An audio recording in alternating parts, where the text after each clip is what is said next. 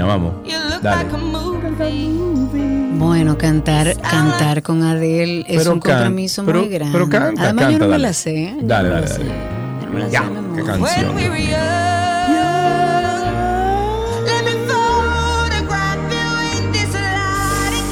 Guay, caramba, qué canción. Buenas tardes, bienvenidos a... Hoy es jueves, eh, hoy no es viernes. Siempre los viernes empezamos con una cancioncita, pero eh, hoy es jueves, es jueves, jueves, antesala del fin de semana. jueves, jueves. Sí, sí, sí, sí, sí. señor, y aquí estamos hasta las 2.30 de la tarde, como de costumbre, con ustedes, para compartir todas las, bueno, los acontecimientos en nuestro país.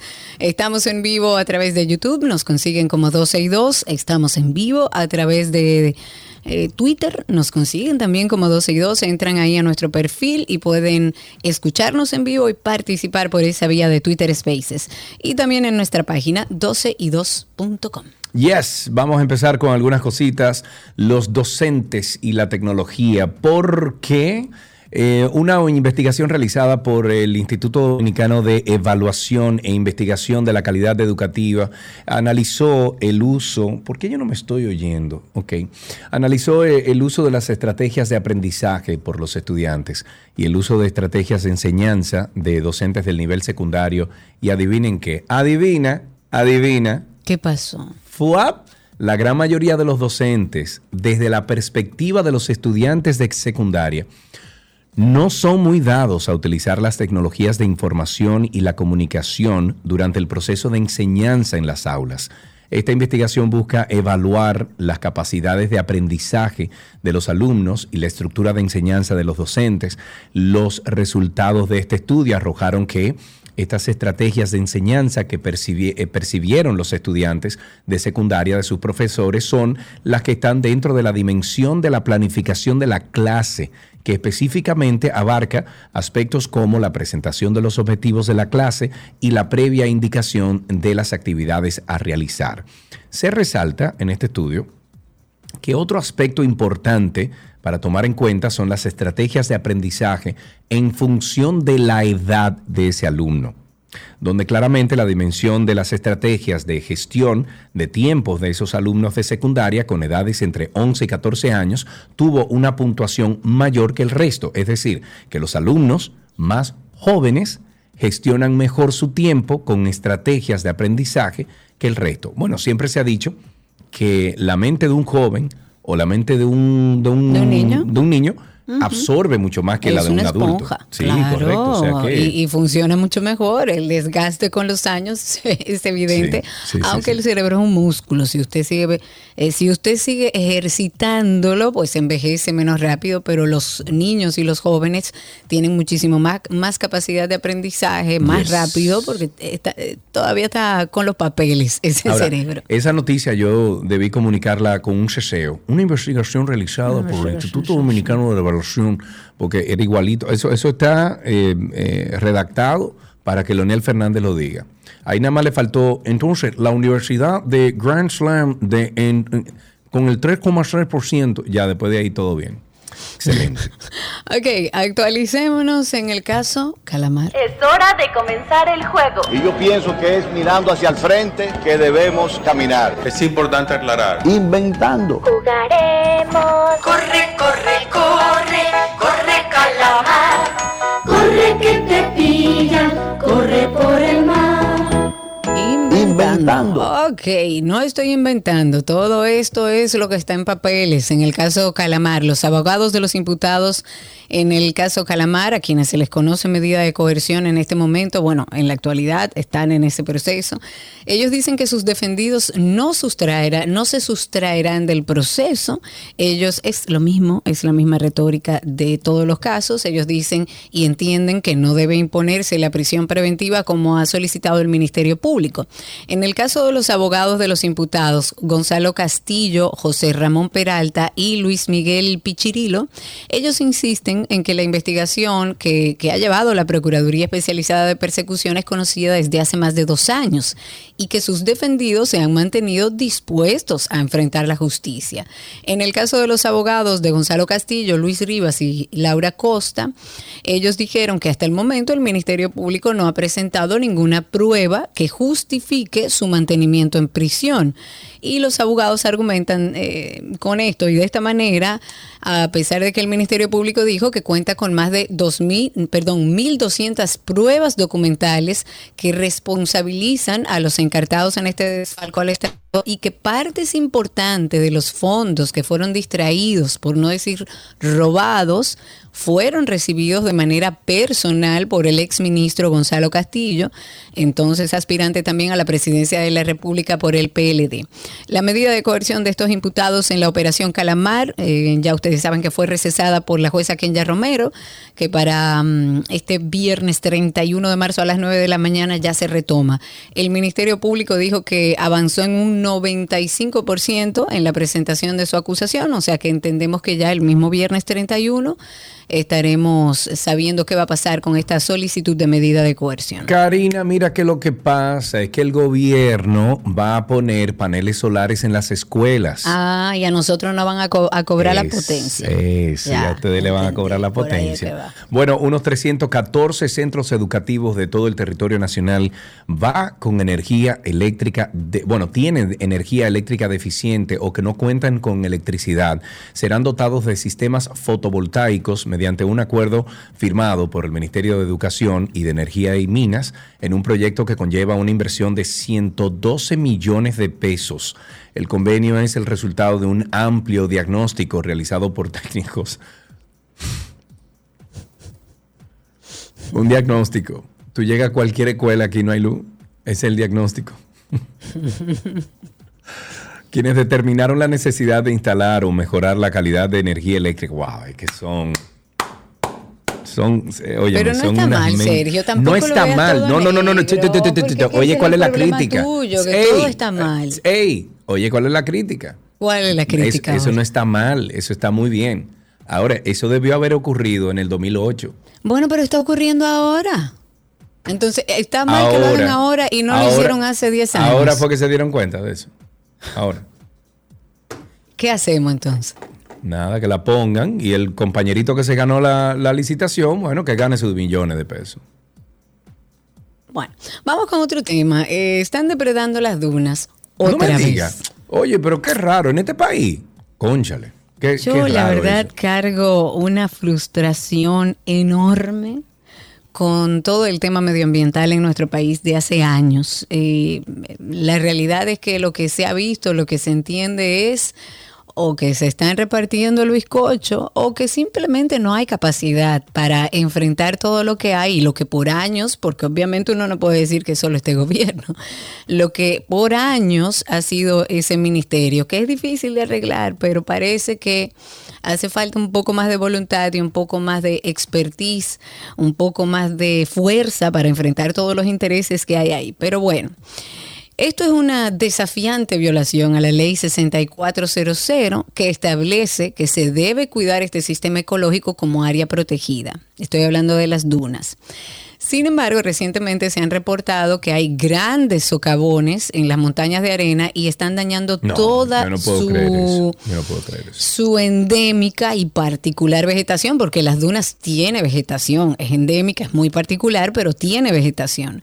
Algunos productores de la zona, parceleros, vecinos de las, calde- de las calderas ahí que yo iba tanto cuando era joven, dijeron que decenas de camiones, volteos y volquetas de hasta 20 metros cúbicos están extrayendo No, no, no, no. otra vez arena de las dunas. eso no puede ser. Eso no puede ser. No nos olvidemos, porque tenemos mala memoria los dominicanos, recordemos que hace aproximadamente un año y, y unos cuantos meses se publicó en la prensa una serie de reportajes, hubo notas editoriales que revelaron los daños que ocasionaron los sindicatos de camioneros, dueños de ferreterías y bueno, también otros actores de la industria de la construcción que operan con franca impunidad frente a unas autoridades que uno quisiera entender que, que, que es solamente indolencia o falta de capacidad, porque frente a este grave crimen ec- ecológico y todo lo que vamos oyendo, tú dices, ¿qué es lo que pasa? ¿Qué es lo que está sucediendo?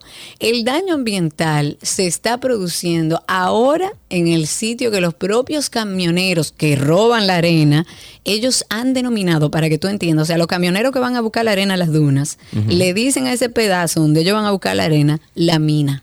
Ah, la mina. Claro, esa es eso su una minita mina. de Claro, oro. es una mina, claro, de ellos, de claro, su claro. propiedad. Claro, claro, Eso, claro. para que ustedes entiendan, está ubicado a unos eh, 200 metros de la costa marina, en Matanzas, a unos 500 metros Y, y al buena este que es esa arena, buena, buena, porque es finita. Eso para construcción. Y además es lo no le cuesta un peso. Lo mejor, Karina. lo Claro, mejor. no le cuesta Quien un peso. construya con eso está comprando algo bueno.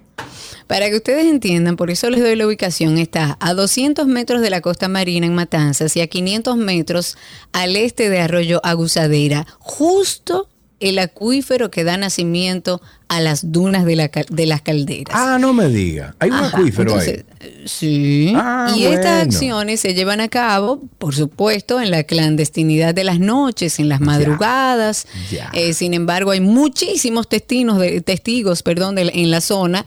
O sea, si el Ministerio de Medio Ambiente quiere averiguar, que vaya donde los vecinos, que ellos tienen más información que ellos, y que se den cuenta que ellos, como testigos en esa zona, dicen que esos vehículos de gran capacidad de carga empiezan a operar desde las 6 de la tarde y que no paran hasta el fin de la madrugada, unas 12 horas después. Ah, pero que ellos duran que 12 pasa, horas Cari. de noche ahí sacando Cari, arena, camión lo- lo entra, que- camión sale. lo- ey, lo que pasa es que de día es difícil trabajar por, por el sol, el solazo que da ahí, el calor. En la noche es mucho más fácil, Cari. Ah, claro, me imagino, Sí, me imagino. sí. Le habrán dicho, le, le habrán dicho que eso. vayan en la noche y que lo sí, cojan por, chile. por la temperatura. La Oficina Judicial de Servicios de Atención Permanente de Santiago impuso el día de ayer una garantía económica, impedimento de salida y presentación periódica como me- medida de coerción a Manuel Rafael Álvarez por su supuesta vinculación a un centro de acopio de drogas. El imputado es ex esposo de... Al- Le cayó... Oye, me le cayó Gamora. El imputado es ese esposo de la actriz y presentadora Dalisa Alegría. La jueza Kimberly Tatis colocó una medida de coerción a Rainer, eh, o más bien Raine Álvarez, hermano del mencionado. La fianza es de 800 mil pesos y será gestionada a través de una compañía aseguradora. Durante un allanamiento realizado, los miembros del órgano persecutor y agentes de la Dirección Nacional de Control de Drogas ocuparon 61 gramos, presumiblemente de cocaína, 1.395 gramos de marihuana, dos paquetes el- e igual número de una masa esponjosa del vegetal, que se eh, presume que es marihuana sintética, es peligrosa, con un peso preliminar de 180 gramos y también se decomisaron o se decomisaron 20 cartuchos, 35 vapes y 13 recipientes de cristal llenos de una sustancia presumiblemente marihuana también, así como 31 pastillas que creen que es éxtasis. Bueno. Caramba, ese sí le quiso brillar y lo brillaron, manito.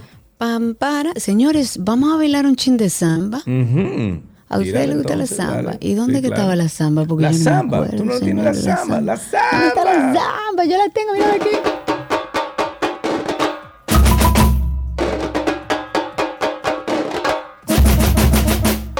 Epa, seguimos bailando samba, señores. Crea usted o no, seguimos hablando de Odebrecht. Sigue el pataleo. La tercera sala penal de la Corte de Apelación del Distrito Nacional va a decidir mañana sobre los recursos de apelación, de apelación que fueron presentados en contra de la sentencia que condena a cinco años de prisión a Víctor Díaz Rúa y descarga al abogado Conrado Pitaluga. Igualmente, el tribunal también va a decidir sobre el recurso de apelación presentado por Ángel Rondón. Ven conmigo. Seguimos en Odebrecht, señores. Oigan bien, con el recurso de que eh, con el recurso este Ministerio Público busca que los jueces de la Corte de, de Apelación revoquen la sentencia del primer tribunal colegiado en esa jurisdicción que como les comentaba condenó a cinco años de prisión a Víctor Díaz Rúa, así como el descargo del abogado Conrado Pitaluga. En el caso específico de Díaz Rúa, la Procuraduría, o sea, la PEPCA, solicitó al tribunal acoger las imputaciones por lavado, ya que solo fue condenado por enriquecimiento ilícito y que se ha condenado a 10 años de prisión. Mientras que en cuanto a Pitaluga, a quien se acusa de lavado de activos provenientes de, de actos de hechos de soborno, ha solicitado una condena de siete años de reclusión. Luego está la defensa del empresario Rondón, que objetó la sentencia que lo condenó a siete años por soborno, indicando que la misma no identifica a los sobornados como manda la ley, solicitando al tribunal que se celebre un nuevo ju- juicio, al igual que los abogados de Díaz Rúa. Sin embargo, los representantes del Ministerio Público solicitaron a ese mismo tribunal el rechazo de estos recursos, tanto de Ángel Rondón como de Díaz Rúa, porque a su juicio carecen de todo fundamento legal y tergiversan los hechos y las pruebas. Oiga eso, Andrea Dudlak, pasando a otro tema, la fugitiva más famosa de Europa, eh, fue apresada por la Policía Oye bien, la ¿Y por qué tú te fugitiva más famosa de Así Europa. Ah, todos vienen para acá. Estaba en Punta Cana, estaba aquí. Yo la vi el otro día en un restaurante, estaba Ahí al lado tuyo.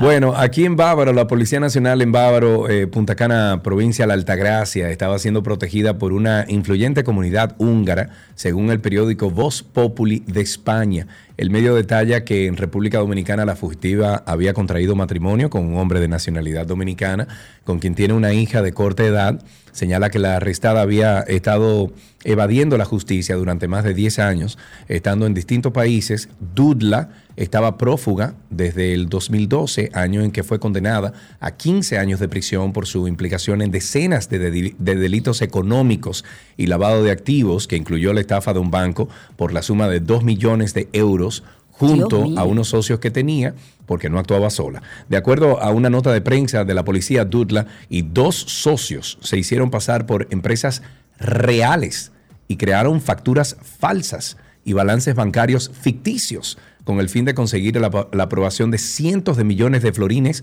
eh, ese es eh, la moneda de Hungría, eh, eso para presentar a bancos en Hungría. Señores se organizaron y le dieron para allá y le fue bien. Sí, claro. En otras noticias, en cosas que tenemos que comentar, el candidato presidencial del PLD dijo que el pago obligatorio por adelantado del impuesto sobre la renta establecido como anticipo, señor, estoy de acuerdo con Abel, es una traba para Sí, el desarrollo sí, sí. de quienes buscan emprender pequeñas y medianas Oye, empresas. y, y esto es un tema recurrente. Esto tiene años, que se está hablando y nadie ha hecho nada. Y nadie- claro, porque eso es un dinero importante. Y en que no venga ahora el pel- que quieren oye, crecer y trabajar. Y que no venga ahora Abel Martínez que él se acaba de inventar, tú sabes, eh, No, la solución. No, no. porque el, PLD estuvo ahí 16 Soy años viejo, y pasaba claro. lo mismo. Olvídate de eso. Exacto, exactamente. O sea, él está hablando eh, de algo que en su partido se estableció y que pasaba exactamente lo mismo. Claro. Habrá que preguntar, debería él preguntarle a su partido, ¿por qué ustedes no hicieron nada? Claro. Si esto es una traba para los que quieren crecer, para los que quieren echar para adelante, para los que quieren poner su negocito y que no pueden estar pagándole un anticipo al gobierno, que se supone era transitorio, pero yo no sé cuántos años ya tenemos Mm, pagando como ese todo. anticipo. Karina, tú sabes que nosotros pusimos mucha, mucha cosa transitoria aquí, pero mm, mm, todavía están puenta. La vicepresidenta de República Dominicana, Raquel Peña, viaja en el día de hoy o viajará a Japón y a Corea del Sur para desarrollar una agenda oficial. Según una nota de prensa, la vicemandataria saldrá del país este viernes, mañana, 31 de marzo, y regresa el 8 de abril. Esta es la primera visita oficial a Japón y Corea del Sur en la gestión de este gobierno de Luis Abinader. Peña dijo que sostendrá encuentros con la diáspora dominicana en esos países de Asia. Visitará también la prefectura de Hiroshima. No, prefectura más bien, de Hiroshima. También sostendrá algunos diálogos académicos y de cooperación y además de sostener encuentros bilaterales a nivel diplomático y empresarial, entre otros. Ojalá que algo bueno salga de todo esto con Raquel ahí. Sí, esta doña Raquel es bien. Un poco de historia para no olvidar. Hoy se cumple el 179 aniversario de la batalla del 30 de marzo, también conocida como la batalla de Santiago. Esta es considerada como el segundo enfrentamiento bélico eh, posterior a la declaración de la independencia nacional que fue en el que fue el 27 de febrero del 44 de 1844. Este día también se conoce como el triunfo dominicano, eh, al consolidarse la determinación de pelear por sostener la independencia nacional. La nueva derrota sufrida por las tropas haitianas en marzo fue recibida con júbilo en la parte este de la isla, luego de que las juntas criollas, comandadas en ese entonces por el general José María Inver, resistieron cinco ataques por dos flancos en los que los invasores tuvieron unas 600 bajas y una mayor cantidad de heridos. No obstante, los nativos no contaron con pérdidas. Es bueno recordar esta batalla del 30 de marzo. Durante la primera semana de la puesta en funcionamiento del Centro de Contacto Cuida tu Salud Mental, se atendieron, Karina, 225 llamadas de personas interesadas en recibir soporte psicológico.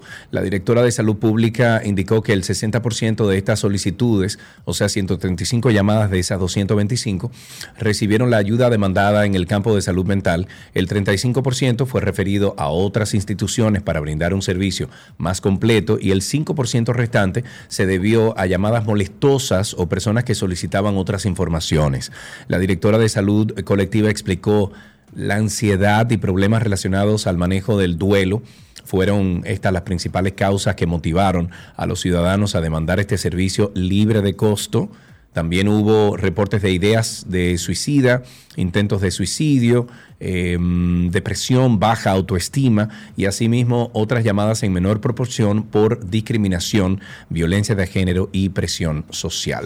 A propósito de eso, tenemos que mencionar nuestro podcast. Evidentemente un podcast que nace en medio de la pandemia, como siempre hemos dicho, con el único propósito de educar, de llevar información de valor, de que ustedes puedan ponerle nombre a aquellas cosas que están viviendo y puedan buscar ayuda. Incluso dentro de nuestro perfil de Instagram, Instagram ustedes pueden conseguir ahí un post donde le pusimos una gran cantidad de psicólogos que trabajan a bajo costo o que trabajan gratis. Eh, o sea que eh, dése la vueltecita por ahí, pero antes escuche Karina y Sergio After Dark. Cuando hablamos de duelo, la gente asume que hablamos de la pérdida de un ser querido y todo lo que eso conlleva. Pero hoy vamos a ampliar un poco ese concepto para que entendamos que vivir un proceso de duelo no necesariamente tiene que ver con la pérdida de un ser querido, sino con muchísimas otras cosas. El duelo no es una enfermedad, el duelo es un proceso adaptativo. Un proceso de duelo sí puede hacer que debute, puede ser un catalizador. Si una persona genéticamente tiene predisposición hacia la depresión, un duelo puede catalizar a que se presente la enfermedad. Precisamente en este podcast queremos reflexionar un poco sobre cómo podemos afrontar el duelo por la pérdida de cualquier cosa, una pareja, pérdida o la venta de un hogar, pérdida de nuestra rutina habitual también. Yo he llorado por eso porque... Karina y Sergio, After Dark. Karina y Sergio After Dark nos consigue en todas las plataformas de podcast como Karina y Sergio After Dark. Incluso en Google usted pone Karina y Sergio After Dark y aparece de inmediato. Así empezamos 12 y 2. Gracias por la sintonía. Es jueves. Estamos aquí hasta las 2.30 de la tarde. Todo lo que quieres está en 12 y 2.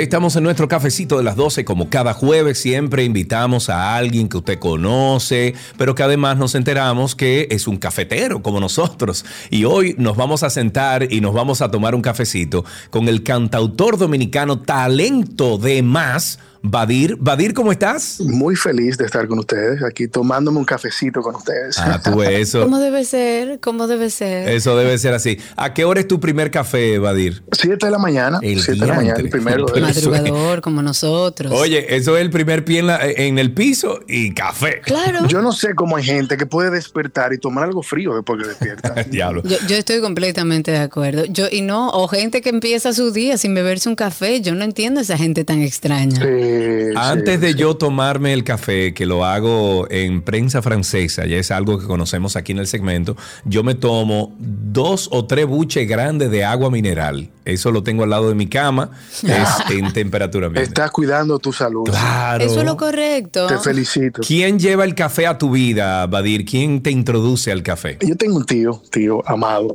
que era muy amante del café y una persona muy especial en mi vida. Y me daba café escondido. O sea que cuando uno muchacho aquí tiene la costumbre de que el muchacho no toma café. y eso era como tan chulo que mi tío me diera café. Claro. yo creo que desde ahí parte el amor que tengo por el café. Luego creció trabajando. Yo trabajé por mucho tiempo en producción de televisión y luego creció el amor al café por ahí también. Porque, señores, ese es un trabajo que no tiene horario. Hay que mantenerse a base de café. ¿Y ¿Cuál fue la última persona con la que te tomaste un cafecito? Que recuerdes, que hayan tenido una buena conversación. Me tomé un cafecito con alguien muy especial en mi vida. Es una mujer que fue mi pareja hace un tiempo importante. Y luego de situaciones que ella y yo pasamos, pues decidimos tomarnos un cafecito juntos. Y tú sabes que me acuerdo de ese café porque es a veces extraño volver a ver a esa persona que fue especial en tu vida y tomarse un café como amigos. Ay, qué lindo. Pero eso fue un café, como digo yo, con compañía, porque tiene la peculiaridad de que ella no toma café, pero siempre fue buena compañía cuando yo tomaba café. Entonces, para mí eso es lo más especial. Mira qué lindo, claro. Yo no bebo, pero yo me siento aquí al lado tuyo a beberte el café. Qué bueno que se puedan rescatar relaciones. Eh, por eso yo digo que es un café que no es en compañía, es con compañía. Exacto. ¿Tú te lo tomas con café, con crema, con leche? ¿Cómo te lo tomas? No, me gusta negrito, me gusta negrito. Y, y como el azúcar hace daño, a veces le pongo ron para sustituir el azúcar. Ok, pero no el de la mañana, ¿verdad? Bueno, a veces, si es viernes, Sergio Carlos, pues es prudente para Depende. descansar la semana. La vida es así. La vida es cambiante. Si yo te. Manzanero. Ay, ay, porque ay. tiene canciones con historias que para mí eh, como que siento que le he vivido y tomarme un cafecito con él para revivirlo y que él me cuente de dónde salieron esas letras, pues sería muy interesante. Hablemos un poquito de tu carrera, eh, Badir, para aquellas personas que a lo mejor eh, no, no te identifican, que a lo mejor te han escuchado, pero no te identifican. ¿Cómo, cómo inicias en tu música? ¿Cómo, ¿Cómo llega la música a tu vida? Mira, Badir es un joven que viene de Tenares, provincia Hermanas Mirabal, el Cibao, y, y cuando llegué a Santo Domingo empecé a trabajar en producción musical para televisión y para publicidad. Trabajaba con un amigo de nosotros que se llama Tuto Guerrero. Mi hermano Tuto Guerrero. es. Entonces empecé a, a- a- a tomarle amor y a conocer el tema de los medios. Luego de ahí eh, estuve trabajando independiente en una compañía de eventos y audiovisuales hasta el 2020, que fue un año que para muchos fue negativo, pero para mí fue de mucha luz porque yo creo que me di la oportunidad, chicos, de desnudarme frente a un espejo. Y, entender para qué estoy aquí. Empecé a hacer música. Y lo que pasó en esos tiempos donde estábamos trancados a través de las redes sociales fue algo mágico que me, me, me impulsó a cuando ya empezó a abrir todo, decir, a esto me voy a dedicar un, un 100%. Y ya llevo tres años de carrera, contento con todos los lanzamientos que he podido hacer, las colaboraciones que he podido tener de amigos, que antes yo trabajaba en televisión y audiovisual, eran colegas y amigos, y ahora se han convertido pues en parte importante de, de lo que ha sido mi carrera. Y aquí estamos. Y qué bueno, Badir, escucharte hablar, que todo este proceso inicia cuando muchos de nosotros estábamos o paralizados o en un viaje hacia el interior que a veces, a veces cuesta mucho. Qué bueno que tú hayas podido utilizar a lo mejor una situación crítica que vivimos todos, el mundo completo, para reencontrarte y entender que la música era tu camino. Sí, yo creo que a veces debemos llegar a ese punto de total debilidad emocional para entender muchas cosas y, y eso me pasó, como te digo, me desnudé frente a un espejo Y, y esto es lo que quiero mostrar al mundo. Tú mencionabas que te gustaría saber de dónde salen las letras de Armando Manzanero, pero las tuyas, ¿de dónde nacen las letras tuyas? Hasta ahora, hasta ahora, mis 13 lanzamientos que ya llevo han sido eh, canciones escritas por mí, experiencias vividas, tienen nombre y apellido, pero no lo puedo mencionar por respeto a ellas y a sus parejas actuales. O sea que son autobiográficas. No, y me encanta, me encanta, porque yo creo que ese ha sido el punto a favor de mi carrera. Yo creo que vivimos en un mundo, chicos, en lo que se está viviendo mucho de drama creado, de, de bulto, como decimos popularmente. Y el hecho de yo poder escribir canciones que escribo porque he vivido, yo creo que le da mucha honestidad a lo que estoy haciendo la gente así lo puede sentir. Claro. Uno siempre tiene como influencias y, y cositas que uno toma de otros artistas o de otras artes incluso, no solamente de, de la misma música que haces. Sí. ¿En qué tú te inspiras o qué te inspira a ti? ¿Qué te sirve de musa? ¿Quiénes son tus influencias? Influencias musicales. Mira, me- yo soy muy influyente por Francisco Céspedes. Mis padres, desde, desde yo pequeñito, siempre lo escuchaba, escuch- eh, lo escuchaba oír José José, a Julio Iglesias. Y de consumo personal, yo soy muy seguidor y, y- y fanático de lo que ha sido la música romántica en nuestro país, desde Fausto Rey, Anthony Río, Pavel Núñez, Wasson Brazovan. Hubo una etapa hermosa entre el 2000 y 2005, donde también ahí surgió eh, Al Hadaki. Yo soy muy consumidor de esa música romántica que hacemos en nuestro país. Tú eres un romántico empedernido, por lo que yo veo. Me han pasado muchas cosas, Karim. Sí, a los románticos no pasa eso, pero bienvenida a la sensibilidad, eso es bueno, eso es una fortaleza, no una debilidad. Yo no soy tan fuerte como tú, no tengo el valor para ignorar a alguien que fue tanto para mí. Cuéntanos un poco, Badir, sobre tus más recientes lanzamientos. Tenemos la primera que no soy tan fuerte y cuando supe que volvías. Háblame de primero de no soy tan fuerte. No soy tan fuerte es, es mi más reciente lanzamiento, es una canción acústica que hice con la misma necesidad de expresar cosas que tal vez si lo digo no caen bien, pero cantándolas me parece perfecto. Y estaba tirando una indirecta, Karina, a, a alguien como que estaba... Habrá llegado esa indirecta, Badir. Sí, llegó, llegó, pero sí, la ignoraron. Yo no sé cómo ella puede ser tan fuerte. Yo no sé cómo ella puede ser tan fuerte, yo no. Y cuando supe que volvía, Ajá. es un dueto que hice con, con Cristian Alexis, es una composición de Cristian Alexis, pero la sentí, la sentí muy Yo bien. lo adoro a Cristian Alex. Tremendo, tremendo. Por ahí vendrían algunos conciertos, algunas presentaciones en público y finalmente dónde podemos conseguir tu música. Estoy próximamente, voy a estar en Villa Altagracia. Yo he, he tenido la, la dicha, chicos, de estar por los pueblos de nuestro país, que yo creo que están ávidos de música romántica y de calidad. Este 15 de abril voy a estar en Villa Altagracia y prontamente vamos a estar anunciando una gira nacional por todo el país. Ok, mira, me parece bien entonces, atentos a Badir, si ustedes quieren seguir sus redes sociales es facilísimo, arroba Badir y ya, Eh, o Badir Oficial, ¿cuál de las dos es? Badir, Badir Oficial, Badir Oficial. Badir Oficial, arroba Badir Oficial. Badir, un abrazo, que te aprovechen los, los cafés de hoy, ¿ok? Gracias chicos, un abrazo. Y antes de irme quiero recordarles algo. Ustedes recuerdan eh, en una ocasión en un programa de Tuto Guerrero que a ustedes le hicieron un video que se llamaba En Tripa, que le pusieron a ustedes un camión de basura frente a su puerta. Ah, eso fue, sí. claro, eso fue en, En Colina Bella, en Colina Bella. en Colina Bella, exacto. claro exacto. que lo Eh, recuerdo. Ustedes eran vecinos y tú saliste a romper el candado como Superman. El actor que estaba haciendo de recogedor de, recogedor de basura, que te dijo a ti, estos benditos ricos, ese era yo. Ay, Dios mío. Como da vuelta el ¿Cómo mundo, señor. Un abrazo, men. Gracias por, por estar con nosotros aquí. Un abrazo, chicos. Igualmente. Hasta aquí nuestro cafecito de las 12. Cuando supe que volvías, limpié la casa y la ordené como querías. Saqué lo sucio y lo usado que decías. Dejé el espacio.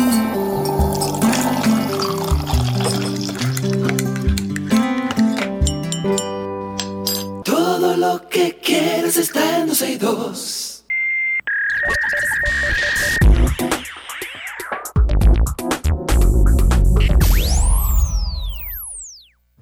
Estamos ya en lo mejor de la web, señores. Bienvenidos a este espacio donde compartimos aquellas informaciones que encontramos en la autopista de la información. Niños geniales en Internet. Así vamos a arrancar. Para aprender sobre lo que se puede o no se puede hacer en Internet, ahora Google tiene disponible un juego para menores de edad en el que ellos pueden adquirir conocimientos sobre la práctica de seguridad digital.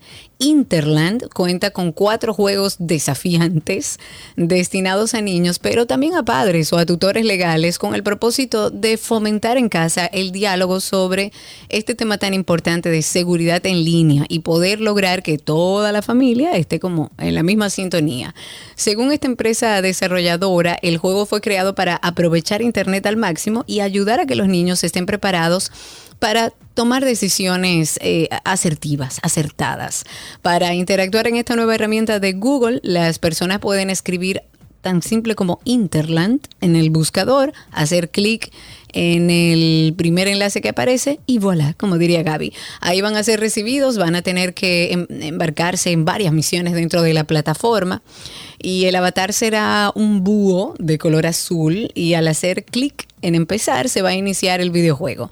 Hay cuatro islas. Está el Reino Amable, el Río de la Realidad, a ver, el Reino Amable, Río de la Realidad, Montaña Sensata y Torre del Tesoro. Cuando ustedes le hacen clic a jugar, se va a poder empezar con toda la actividad en cada una de estas islas que le mencionaba. Lo único que se va a necesitar va a ser el teclado con las mismas teclas de dirección o navegación y, la barra, y la barra espaciadora también eh, con esos elementos es que vas a poder mover el avatar. En cada una de las islas, los niños y niñas van a poder aprender sobre diferentes conceptos en la web. Por un lado, van a aprender sobre las noticias que viajan rápido en línea, tanto las buenas como las no tan buenas, y como si no se toman algunas precauciones, entonces podrían encontrarse en situaciones complicadas con consecuencias duraderas. Y por otra parte, también se les explicará acerca, acerca de las trampas Internet y es importante que los niños sepan que las personas en línea no siempre son lo que parecen.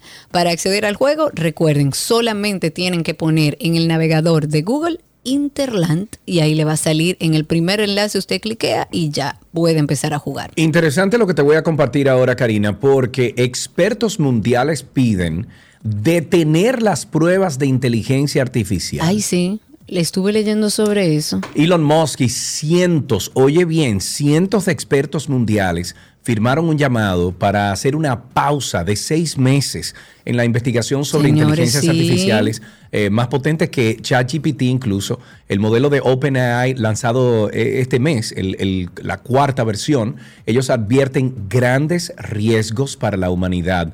En la petición publicada en el sitio futureoflife.org, piden una especie de prórroga hasta que se establezcan sistemas de seguridad con nuevas autoridades reguladoras, vigilancia de los sistemas eh, de inteligencia artificial, técnicas que ayuden a distinguir entre lo real y lo artificial e instituciones capaces de hacer frente a la dramática perturbación económica y política, especialmente para la democracia, que causará la inteligencia artificial.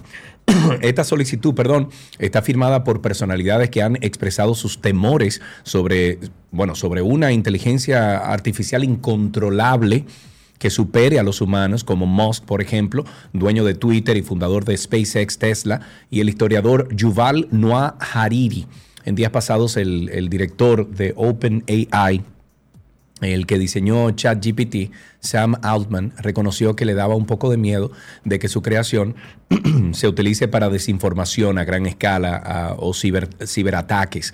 Él dijo que la empresa necesitaba tiempo para adaptarse entre las más de mil personas que firmaron la carta figurada eh, ahí está también, eh, por ejemplo, el cofundador de Apple, Steve Wozniak. Está el miembro del laboratorio de All, eh, bueno, de inteligencia artificial DeepMind de Google, el director de Stability AI, bueno, y muchos otros ingenieros ejecutivos de Microsoft y todo.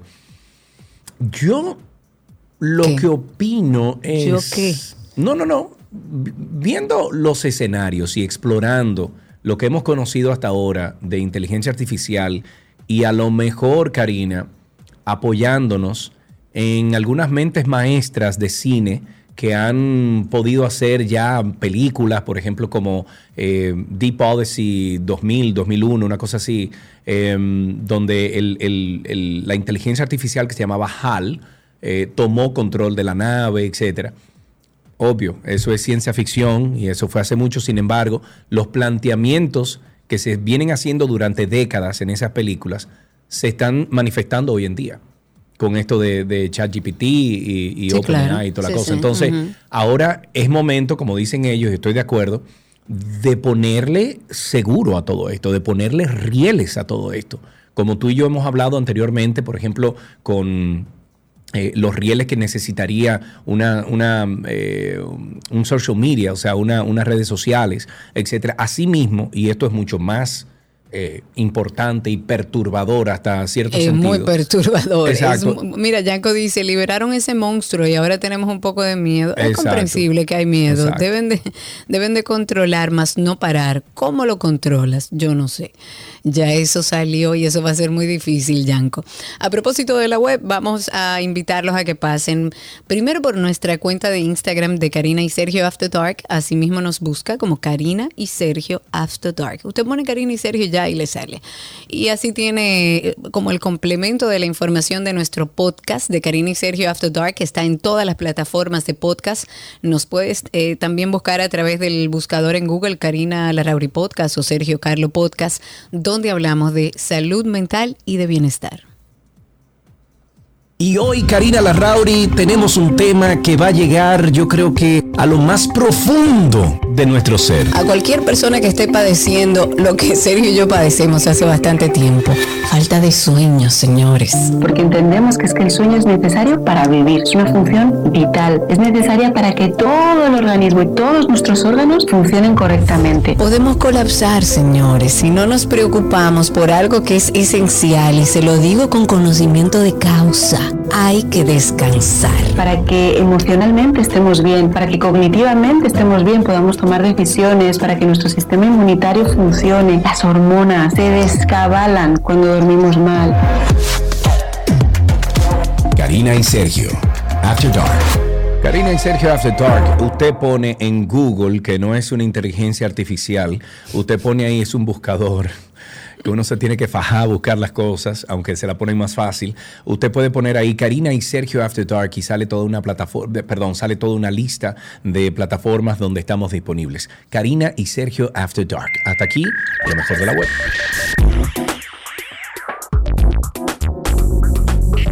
Todo lo que quieres está en 12 Let's go, let's go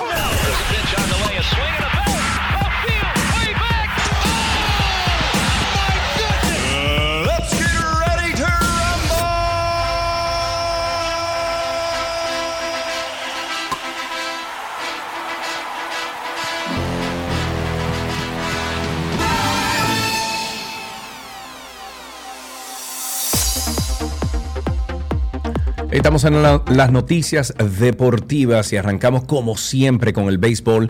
Los Yankees están trayendo un refuerzo externo para acabar de conformar su banca. Franchi Cordero acordó un, un, contrato dividido en grandes ligas con los Yankees el miércoles y confirmó Joel Sherman de The Post poniendo al bateador zurdo y jardinero, primera base, en línea para ocupar el puesto final en la banca en su lista del día inaugural. La incorporación de Cordero de 28 años podría permitir a los Yankees mover a Esteban Florial, quien no tiene opciones. Es posible que los Yankees puedan tener tanto a Cordero como a Florial en la lista para comenzar la temporada, lo que significa 14 jugadores de posición y solo 12 lanzadores aprovechando el día libre de viernes, pero si no agregan a Florial, tendría que pasar por una renovación. En básquetbol, LeBron James Jr., mejor conocido como Brownie, participó en un concurso de mates en el que pudo impresionar por su gran habilidad atlética.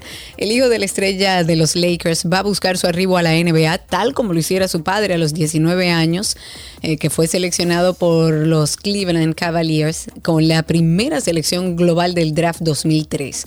Por el momento, Brownie James, que tiene 18 años, juega para el equipo del Instituto Sierra Cañón y para esta campaña fue seleccionado como miembro del equipo All American que estará enfrentando a los mejores reclutas de los Estados Unidos. Brownie ha recibido ofertas para recibir becas universitarias y jugar básquetbol. Lo ha recibido desde el año 2015, cuando solamente tenía 10 años de edad. Al terminar sus estudios de preparatoria, deberá elegir si ir a la universidad o firmar por algún equipo de la liga en la NBA para después entonces declararse elegible para el draft de la NBA del año 2024. Ven acá, yo te pregunto una cosa. Yanco Briseño es amigo nuestro. Sí. ¿Tú crees? Bueno, yo lo contesté rápido porque entiendo que es así, pero ¿qué Mira lo que puso él ahí en YouTube. Ah, Yanko. Oh. Ok, Yanko. Porque él tiene 19 años. No, Yanko está bien, es- Yanko. no, muchachito. No hay problema, Yanko. Ok. Eh, Que bien, todos Yanko. éramos pequeños cuando escuchábamos este Oye, programa. o sea, lo único viejo aquí somos nosotros. Está bien, no hay problema. Bueno, en tenis, el sorteo para definir la fase de grupos de las finales de la Copa Davis abrió la posibilidad de un duelo entre los dos primeros tenistas del mundo, Carlos Alcaraz y Novak Djokovic. España y Serbia quedaron ubicados el miércoles en el mismo grupo. El equipo español eh, será sede de la actividad del Grupo C, que incluye también a República Checa y Corea del Sur. Los duelos en Valencia se llevarán a cabo en septiembre. Estados Unidos se medirá con Croacia, dos veces campeona, en el Grupo D, que incluye también a Finlandia y Holanda. Croacia será la sede, aunque no se ha decidido la ciudad. Canadá, campeona defensora tras conquistar el torneo del año pasado, por primera vez está en el grupo A con Italia, Suecia y Chile. En Fórmula 1 se han revelado los planes de Fórmula Equal para una entrada en la Fórmula 1 en el 2026. Sería el primer equipo de Fórmula 1 en tener un 50% de hombres y un 50% de mujeres divididos en la fuerza laboral. Esta iniciativa está encabezada por Mercedes-Benz. La FIA lanzó un proceso de solicitud para posibles nuevos equipos antes de la campaña actual y lo hizo con el propósito de que dos conjuntos se unan a la parrilla a partir del año 2025. La Fórmula 1 y la FIA han estado intentando impulsar la inclusión de mujeres y grupos sobre, eh, sobrepresentados en los últimos años. Eh, Esto con la iniciativa Woman on Track, que está de- destinada a ayudar a crear caminos para la generación más jóvenes en este deporte de Fórmula 1. Y para finalizar en golf, el beisbolista Mm, en pues golf. no es golf, entonces El en pelota. Bueno, pero mira, no, no, no, está hablando de, de Tiger Woods ahí. Bueno, el beisbolista Mike Trout ahora es inversionista y ha decidido ex- expandir sus horizontes al mundo del golf, específicamente a lo que conocen como los country club o club de campo. Trout se asoció con la firma de diseño de Tiger Woods para construir, construir un club de golf privado en el sur de Nueva Jersey que se llamará Trout National. The Reserve. El jugador dijo que es increíble la oportunidad de tener su propio campo de golf, pero que el campo de golf de tus sueños sea diseñado por el jugador de golf de tus sueños. Epa. ¡Wow! Es Ey. mucho. lo, que se, lo que se sabe hasta el momento es que la construcción de este campo de golf inició hace apenas unos meses y se espera que la inauguración sea en el año 2025. Bueno, hasta aquí deportes, recordándoles nuestro podcast Karina y Sergio After Dark. Que escucha, Viladela. Tú me tienes que avisar, men. O sea, El dolor es una sensación que experimentamos desde que nacemos, es una emoción natural. El dolor lo podríamos describir mejor como un sentimiento. Básicamente es un sentimiento de una sensación desagradable que viene causado por una emoción. ¿Cuántas veces nos hemos visto en situaciones en las que por no lidiar con ese dolor buscamos escapar de él, llevándonos a cosechar un trauma mucho más importante en nuestra vida y por mucho más tiempo de lo que debería? Porque nadie nos explicó que el dolor es válido. Eso no es nada, olvídate de eso. Tú te vas a poner así por eso. Tú te vas a poner tan triste o, o te va a doler de esa manera por una cosa tan insignificante. Pero además tengo la situación por encima de que no me permito sentir esa vergüenza porque entiendo que no debo sentirla, porque entiendo que no lo vale. Entonces me quedo como trancado en una situación de sentí esto, pero no me permito sentirlo. Si no me permito sentirlo, nunca lo voy a poder solucionar.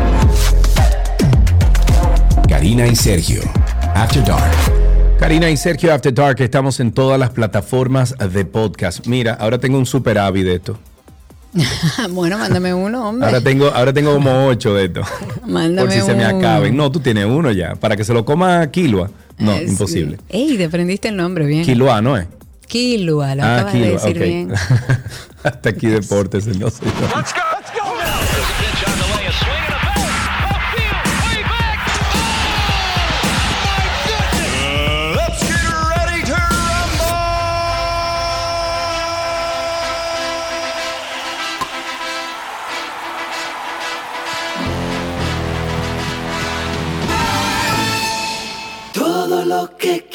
Está en 12 y 2.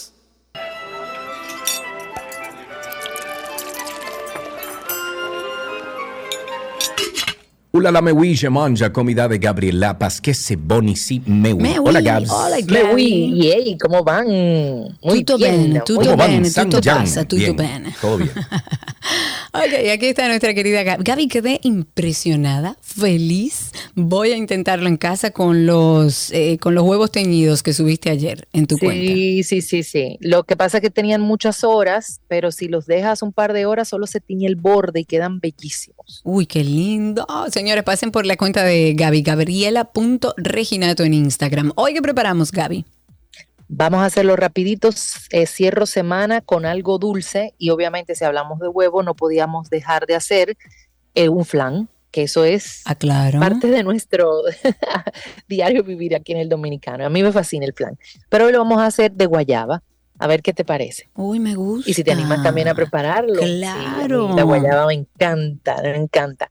A mí es también, fácil. pero me Vamos pasa con la guayaba que la fruta no me la como. Ahora, todo lo que hagan con guayaba, salsa, postre, mermelada, todo, todo me gusta.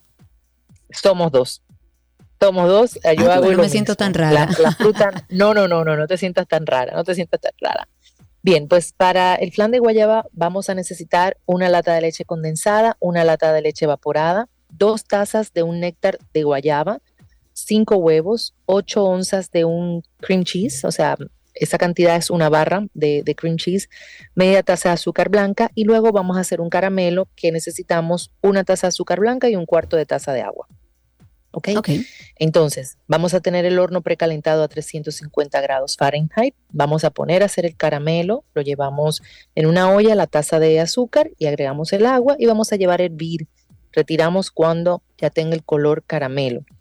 Eh, y esto se lo vamos a agregar al fondo del molde que vamos a estar utilizando. Y luego lo vamos a reservar. Entonces, en una licuadora vamos a incorporar la leche condensada, la leche evaporada, los huevos, el néctar de guayaba, el azúcar y el queso crema, que debe de estar a temperatura ambiente. Licuamos bien y esto lo vamos a incorporar en un molde. Vamos a llevar a hornear a por una hora. Esto no lleva baño de María. Hay algunos flanes que se hacen con baño de María. Este no. Lo llevamos, por eso trabajamos a una temperatura de 350 grados. Lo vamos a dejar hornear por una hora. Luego vamos a dejar, eh, vamos a retirar, dejamos refrescar y cuando entonces esté listo, desmoldamos y llevamos a nevera mínimo por una hora para que se enfríe. Y si deseas, pues puedes al momento de servir agregar unas láminas de ese dulce de guayaba que venden en barra. Uy, sí. Mm, y le pones rico. un poco de whipped cream y le agregas un poquito de sal por arriba, que queda, va perfecto y voilà. Voilà. Rápido, Dios mío, esta receta está en la, bueno, en el primero de nuestra página, 12y2.com. Y Gaby, ¿la vas a subir? La voy a subir, claro. obvio. Bueno, pues entonces pasen por la cuenta de Gaby que ya estará subiendo esta receta fácil, rápida y deliciosa. Gabriela con doble L, gabriela.reginato. Y aprovechen que anden por Instagram y sigan la cuenta Voila RD, que son unos potes mágicos que sí o sí usted tiene que tener en su cocina. Y también Voila Café, que es un lugar mágico ahí en Altos de Chabón. Gaby, gracias. Un beso y bueno, nos escuchamos la próxima semana. Chao, chao. Así será. Un abrazo grande y hasta aquí nuestra receta del día.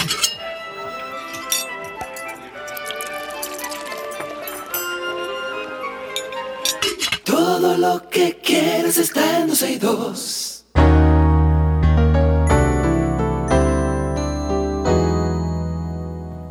Siempre es un placer en nuestro segmento de medicina recibir a la doctora Yori Roque Jiménez. Pueden encontrarla a ella y a todo su equipo en arroba infectoteam. Es infectóloga internista del Hospital Metropolitano de Santiago Homes. Querida Yori, ¿cómo estás? Por aquí, como siempre, muy bien, gracias. ¿Y ustedes? Todo bien por aquí. Cada vez que Yori llega, yo digo, "Ay, Dios mío, ¿qué será lo nuevo que llegó? ¿Qué es lo que anda ahora circulando? Ok, hablemos un poco del COVID, que es un tema que uno como que ya como que lo olvidó, pero nos traes algunas cosas, en este caso evidencia de quienes, de quienes son los más propensos a padecer del COVID largo, que me imagino que es, en eso es que más se está investigando, qué pasa posterior al contagio.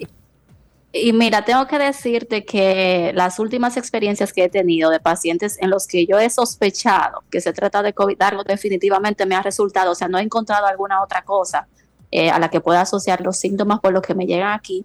Y justamente han sido mujeres. Y eh, traigo esta, esta información porque una investigación publicada en el JAMA International Medicine eh, recientemente combinó 41 artículos que habían sido publicados y se incluyó la información de 860 mil pacientes poniendo en evidencia los factores demográficos que de manera significativa se asociaron a COVID largo. Entre estos resaltan el sexo femenino, o sea, nosotras las mujeres, nosotras las mayores a 40 años, el tabaquismo, un índice muscular, un índice de masa corporal elevado y aquellas personas que han sido hospitalizadas por COVID. O sea que toda, todo este grupo de, pacientes son los que eh, pudieran eh, presentarse luego a las consultas de seguimiento con los síntomas eh, persistentes. Ya análisis previos habían denotado que el sexo femenino está en mayor riesgo, sugiriendo que las hormonas pueden jugar un papel en lo que es perpetuar el estatus hiperinflamatorio de lo que es la fase aguda de la infección, incluso después que, que uno se recupera. Eh, en, ese, en ese levantamiento también se incluyó o se evaluó la vacunación y también se encontró que aquellos con al menos dos dosis de cualquier vacuna eh, contra el, el SARS-CoV-2 tienen un efecto protector contra el COVID largo. Sin embargo, tú sabes que hemos mencionado muchísimas veces que incluso el COVID leve pudiera asociarse. Claro, claro. Pero Eh, los investigadores al final dicen eh, la mejor medicina o, la mejor prevención para el COVID largo es no padecer COVID. Eh, claro. Entonces, vio descubrieron la fórmula del agua tibia, pero realmente es bueno recordarlo esto porque hay ahora muchas personas que me llegan, o sea, ya conocíamos lo que es el síndrome de fatiga crónica que se asocia a otro virus, específicamente el Epstein-Barr virus, y son personas que vienen con ese cansancio, con esa eh, falsa, falta de deseo de hacer las cosas, y ahora mismo están llegando a la consulta y eh, cuando yo le hago, por ejemplo, la última paciente que tuve me dice, no, a mí me dio COVID hace un año y pico. Cuando yo le hago las pruebas serológicas, digo, mira tu prueba como si tuviera tenido COVID la semana pasada. O sea, eh, súper alto. Y eso no es por vacunación.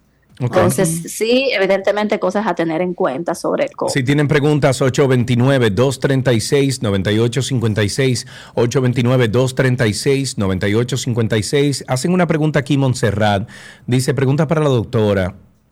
Yo no entiendo muy bien, Montserrat, porque tú dices trasplante de materia fecal, ¿dónde? Administración de vitamina C en vía suero de forma intravenosa. Me imagino que son dos preguntas distintas. Si existe un lugar en, en, República Dominicana que hagan ese tipo de trasplante de materia fecal y qué opina de la de Pero trasplante de materia fecal para dónde? Sí, eso se habla. Eso lo hablamos. Y lo hablamos con Realmente se hacen, exactamente. Aquí no tengo conocimiento si ya se está haciendo. Sí tengo, eh, eh, me han informado colegas que han venido, por ejemplo, perdón, a México. Perdón, perdón, pero un momentico, un momentico. Sí. Pero, ¿qué es el trasplante de Pero parece que Yori habla y tú no escuchas porque Yori habló de eso aquí en el programa. Karina, ¿podríamos dejar que la doctora especialista me diga? Gracias. Mira lo que pasa, Sergio. Eh, ustedes saben, creo que tengo algo, algo un poco eh, en relación a esto, y ustedes saben que la salud del tracto gastrointestinal, de todo lo que tiene que ver con las bacterias y todo lo que normalmente está en los intestinos, eso, ah, eso eh, favorece muchísimas cosas y está relacionado a muchísimas cosas. Hay enfermedades que cuando eso se altera, obviamente se desatan. Dentro de ellas una muy común para nosotros que se maneja con lo que son trasplantes fecales. Es una infección por una bacteria que se llama Clostridioides difícil, que produce lo que se llama colitis pseudomembranosa, y se usan, por ejemplo, eh, donantes que tienen una buena salud intestinal, eh, donan su materia fecal y eso se prepara y eh, se introduce vía por el colon a los pacientes y eso ayuda a mejorar eh, la salud intestinal de es la básicamente poblarlo de bacterias buenas, ¿no? Esa no es la idea. Exactamente. Dice Chiqui, dice Chiqui, yo comiendo, muy bien.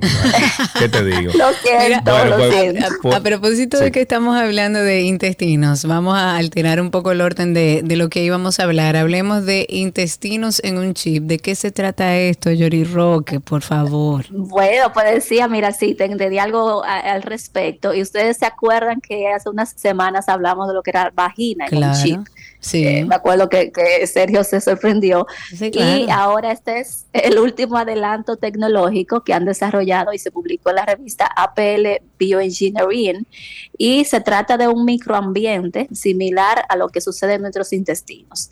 ¿Qué sucede? Como ya mencionaba, eh, a partir del conocimiento en los últimos años de que la salud de los intestinos interviene en muchísimas funciones, eh, por ejemplo, la respuesta inmune, la salud cardiovascular, el cerebro, enfermedades neurológicas, hemos visto que la demencia, el Alzheimer, muchísimas cosas se relacionan a la salud intestinal. Es muy relevante conocer realmente cómo funciona todo lo que está allí en el intestino y eso no ha sido tan fácil porque Es primero eh, eso. Es complicado, primero porque todo el mundo varía incluso de población en población. Ujú. Por ejemplo, las diferentes estrategias y medicamentos que, que surgen inicialmente se prueban en animales, pero estos no tienen las mismas enzimas digestivas y las bacterias que Claro. tenemos los humanos.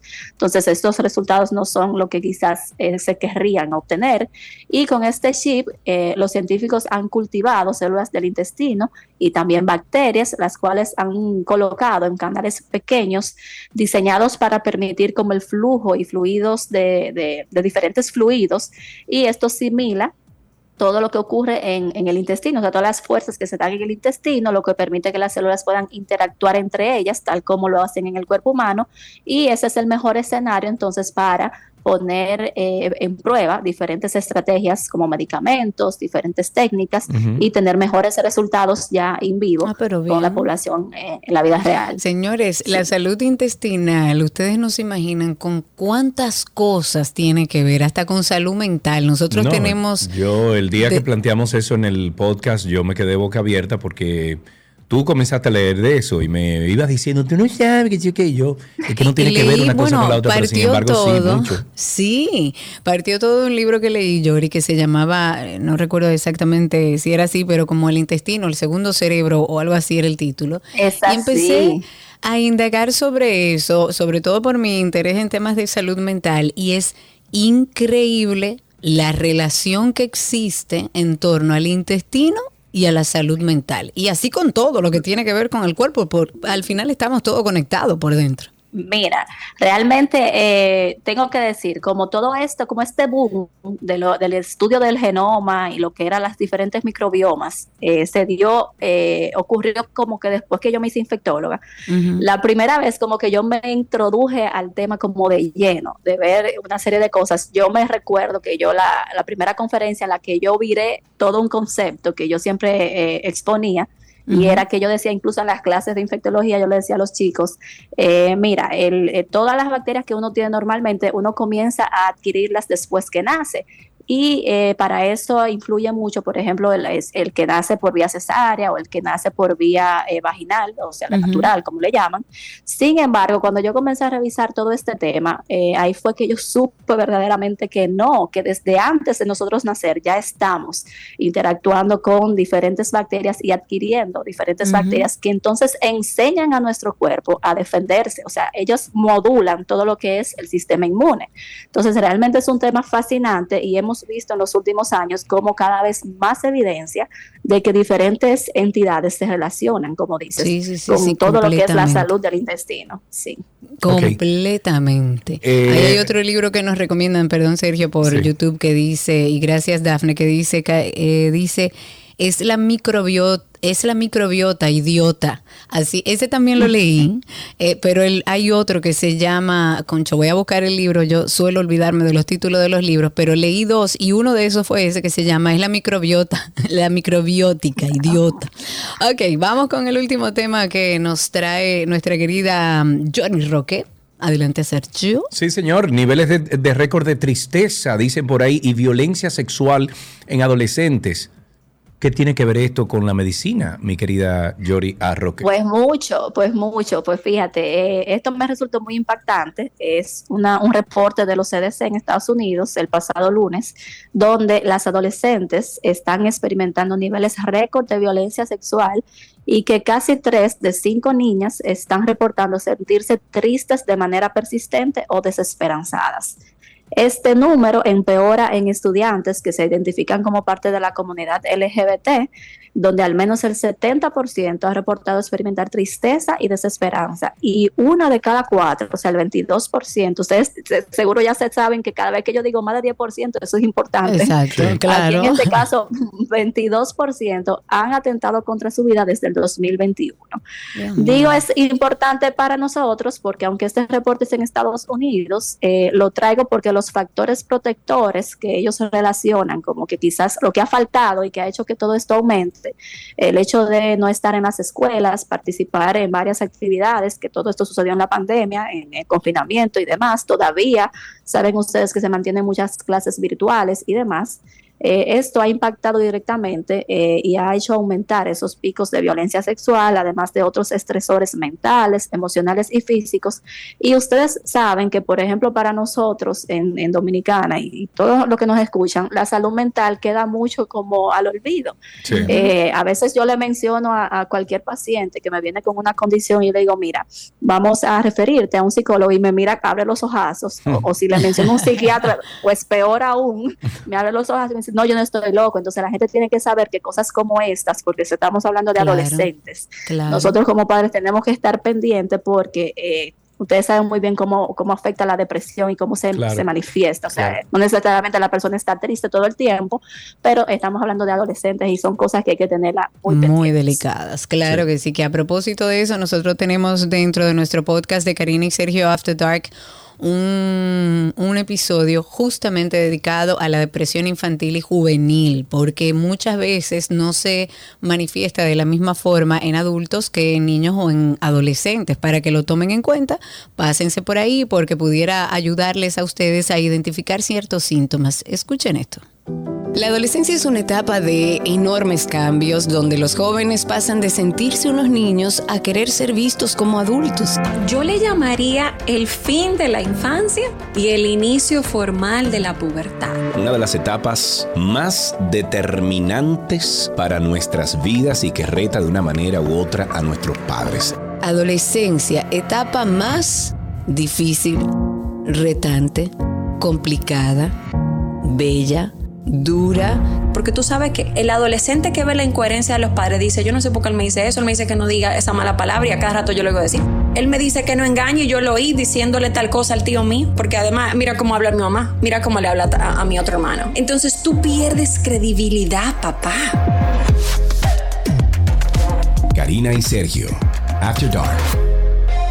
Bueno, ese se asemeja más o menos al que tú estabas hablando, pero no era ese exactamente. Ese habla solo de la adolescencia, específicamente de la, depresión en niños y jóvenes.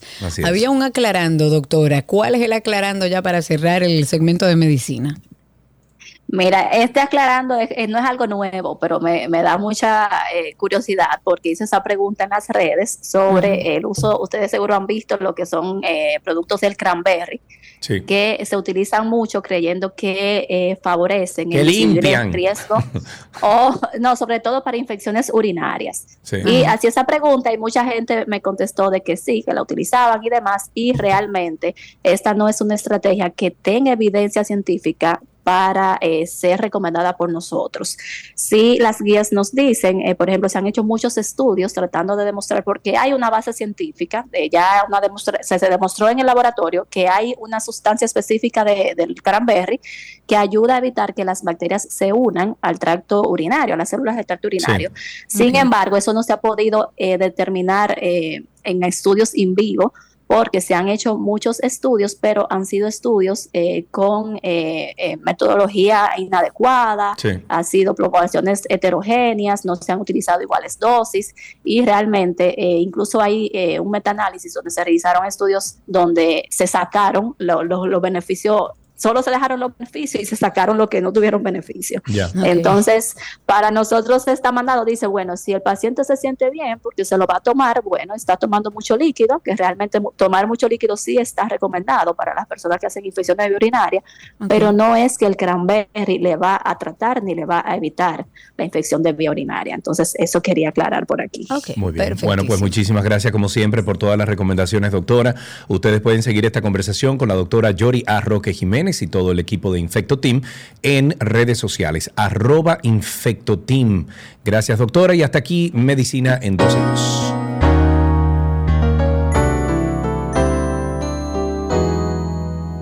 Todo lo que quieres está en 12 y 2.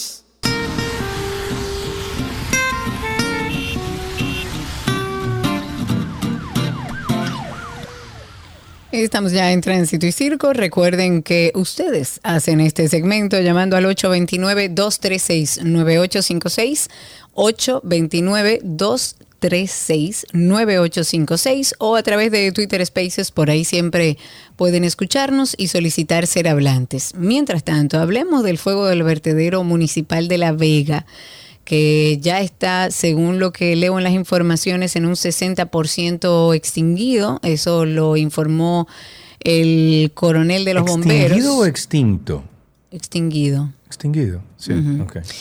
Y se mantienen a la espera de ciertas ayudas complementarias, entre ellas equipos pesados para lograr terminar de apagarlo. Desde hace varias semanas este vertedero, así como otros a nivel nacional, han sido objeto de acciones criminales que han provocado llamas que se complica muchísimo apagar, que torturan a las comunidades que están cerca por la humareda que eso desprende y el olor, además eso es veneno.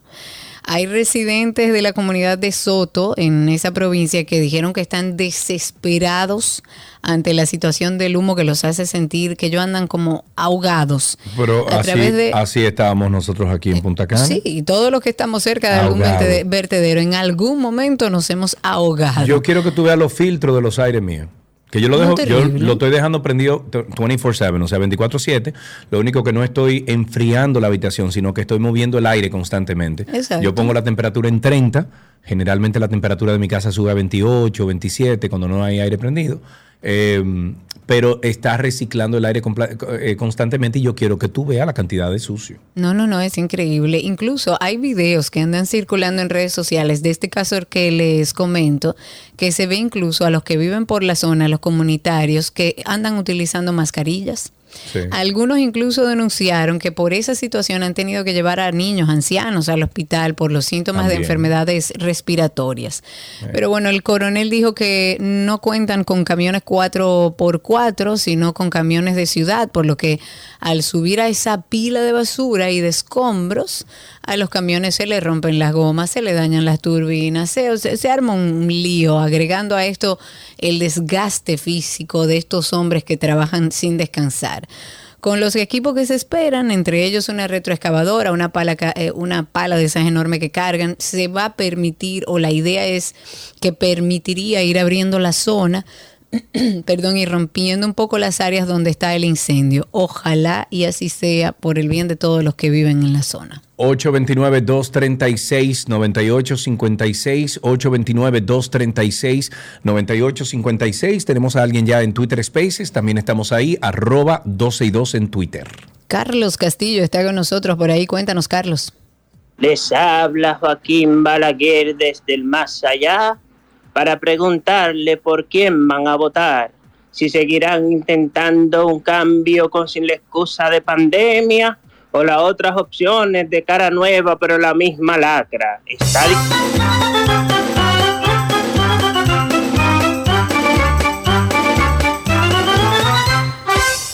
ahí tengo a través de Twitter. Bueno, tengo esa representación del doctor Balaguer le faltó algo. No, estuvo muy buena, estuvo muy buena. Joaquín, adelante, cuéntanos, amigo, ¿qué tal todo? Buenas tardes, Karina. Buenas tardes, Sergio. Saludos. Tú sabes, tú sabes que yo descubrí en esto, ah, en estos días, no, ayer, exactamente anoche, que el desliz que hubo en el, al lado del puente flotante, ya eso estaba roto desde hace meses y eso lo vi yo en un video. Tenía años así y nadie había hecho nada. Mm, mira. Mira vos. Entonces lo que tenemos es ahora que reportar todo eso. Sí, sí. nos toca. 829-236-9856. El cuarto tribunal de colegiado de la Cámara Penal del Distrito ha fijado la primera audiencia del juicio de fondo del proceso seguido a Fausto Miguel de Jesús Cruz de la Mota para el próximo 25 de abril. Este es el imputado como autor del asesinato del exministro de Medio Ambiente Orlando Jorge Mera. El tribunal, eh, que está integrado, bueno, por eh, ya, ya conocemos los nombres, han fijado la audiencia luego de que el cuarto juzgado de instrucción del distrito dictara auto de apertura a juicio en contra de este imputado. Ok, eh, tenemos una llamadita aquí. Está Baplum en la línea. Buenas tardes, nuestro amigo Baplum. ¿Cómo estás? Hola Sergio, hola Karina, ¿cómo están? ¿Qué es lo que tú dices, Baba? Tranquilo, todo bien. Dime a ver. Viéndolo en paz. Acabado de, de almorzar ahora mismo, no tuve tiempo para beberme un café, pero ya habrá ahorita. Eh, quería comentar algo. Y es que en el trayecto que yo hago mensualmente en el sur, básicamente de Barahona hacia Asua, ¿verdad? Me, me escucha, me copia. Sí, sí, adelante. Es que no lo oigo, que se oye un silencio grande. No, no, me- estamos aquí. Baplum, estamos, estamos aquí, Baplum. ok. Bien, entonces, en ese trayecto de carretera, da pena, Karina, de verdad, ver tanta basura en ambos lados. Hay varios eh, basureros abiertos, así, que están tirando basura, como que eso no tiene, que eso no se va a llevar, nunca se va a llenar. Y la, La carretera vida se lo va a entera llevar, exacto. está, está llena de ambos lados de va- vasos, fon, botellita, fon, cuchara, fon, eh, eh, eh, cuchillo, fon, todo, todos los plásticos que hay en el planeta entero está ahí y eso se ve muy feo. Ya que está, in- se está intentando desarrollar el sur, digo yo, contrale, Karina, vamos a hacer algo por eso, algo. Karina. ¿Cómo Karina, Baplum? Karina. Y tú no te tú llave en el gobierno. Oye, a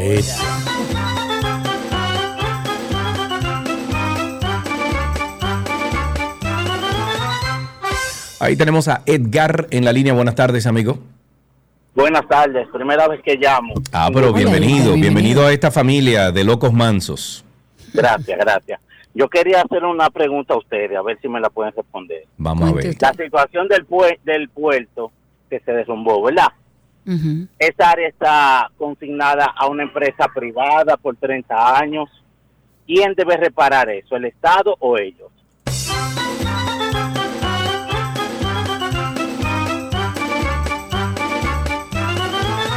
Tránsito y Circo, seguimos aquí tomando sus llamadas al 829-236-9856, 829-236-9856, que es nuestro teléfono aquí en 12 y 2. Cuéntenos cómo está la calle, el tránsito y el circo. Señores, el Poder Ejecutivo tiene la intención de llenar el vacío normativo que existe en República Dominicana respecto a la celebración de referendos.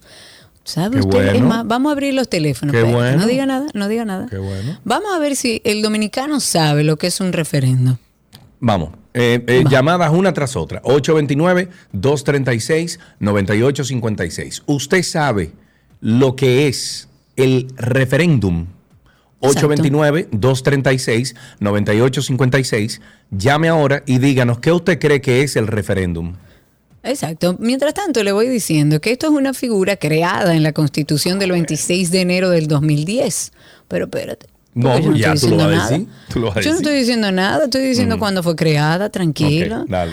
Esto fue el 26 de enero del 2010. eh, se creó, eh, se necesitaba de una ley especial para poder eh, regular y ejecutar.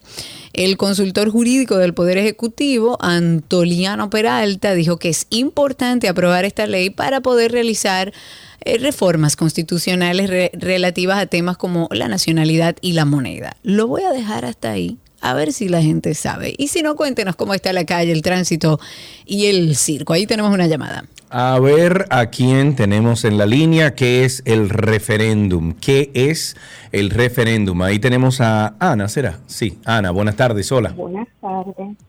Un Hola, Ana. Saludos, igual Ana. ¿Usted sabe lo que es un referéndum? Yo llamo para hacer una denuncia. Ah, perfecto, adelante, claro.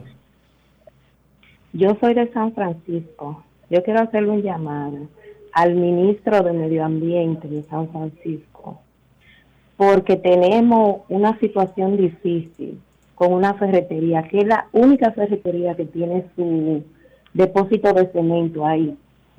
¿Y cuál es, cuál es el problema con el cemento que están depositando? ¿Dónde lo están haciendo? ¿Qué, ¿Cuál es su queja? El polvo que no nos deja tranquila. Por ahí al centro médico, por ahí a clínica, por ahí de todo y a ellos no les importa nada de eso. No, y no solo eso, que eh, ese polvo no es polvo, eso es cemento, pero eh, en partículas mi- micro, pequeñitas, que ya tú sabes el daño que te, que te eh, causa eso en el organismo.